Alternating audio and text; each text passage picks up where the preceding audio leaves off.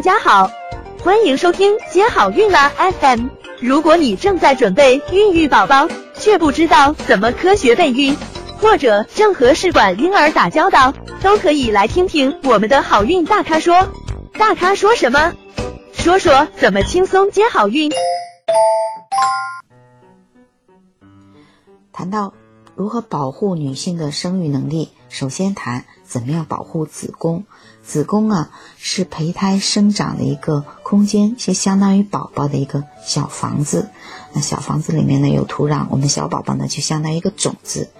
嗯，所以呢，这个子宫呢对女性的生育能力呢是非常重要的。那怎么样保护子宫呢？首先呢就是要注意。夫妻之间性生活的卫生，那同房前后呢，双方都要清洗嗯外生殖器，来避免这个慢性的一个阴道炎或者是盆腔炎。那在不准备生育宝宝的时候呢，一定要做好避孕，那避免人工流产和药物流产，因为流产对女性的伤害是非常大的，嗯，容易造成宫腔粘连和内膜的损伤。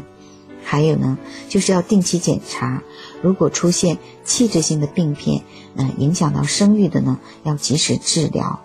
嗯，比如说，嗯，你有子宫肌瘤，那它这个情况下是需要手术一个一个部位的肌瘤的话呢，那它比较小的时候呢，就要进行治疗，不要等到它很大了，这个时候再做的话呢，可能会影响到子宫的内膜等等。还有呢，比如说有子宫腺肌症的情况下，也要及时的。呃，备孕助孕来进行治疗。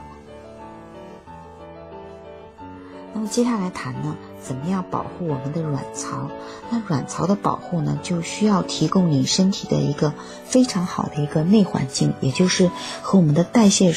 情况呢关系非常的密切的。那你的生活作息呢，就要是要规律的，然后饮食一定要健康，嗯，要良好的运动习惯，以及非常好的睡眠质量。那么你也要定期的进行检查，如果说出现器质性病变，有可能影响到生育的呢，一定要及时治疗。但是在治疗之前呢，必须咨询你的生殖科的医生，权衡手术的利弊，以及评估你卵巢的功能，这样呢才能好决定你到底要不要手术，以及手术的具体方式。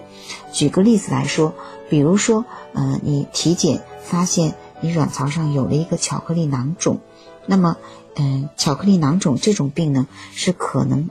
又影响到生育的。所以说呢，这个时候，如果说你的输卵管是通畅的，然后你的这个病，嗯，不是很严重，那你可以尝试，嗯，进行自然的一个试孕的过程。那么，如果说你这个巧囊非常大，而且呢，你症状也比较明显，这个时候呢，你就要结合你具体的一个卵巢功能的情况，嗯，子宫的情况，以及你，嗯，不孕的年限呢，就要进行一个合理的一个，嗯，治疗的方案的制定。第三个方面呢，谈怎么样保护输卵管的功能。这个呢，也是要注意性生活的卫卫生，避免这个盆腔的一个慢性炎症。因为你如果有了慢性炎症，那么输卵管的这个纤毛组织是非常脆弱的，嗯，就会影响到这个纤毛的功能，或者说严重的呢，还有发生嗯盆腔这个粘连，那么输卵管这个运输的功能就没有了，所以。还有就是在不准备生育宝宝的时候呢，也是要做好避孕，避免流产呢引起慢性这个盆腔炎症，因为流产也是容易引起嗯盆腔的这个炎症的，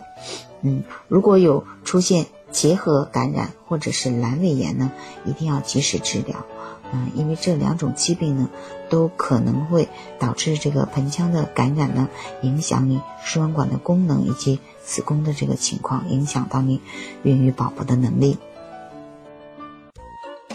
想了解更多备孕和试管的内容，可以在微信公众号搜索“接好运”，关注我们，接好运，让怀孕更容易。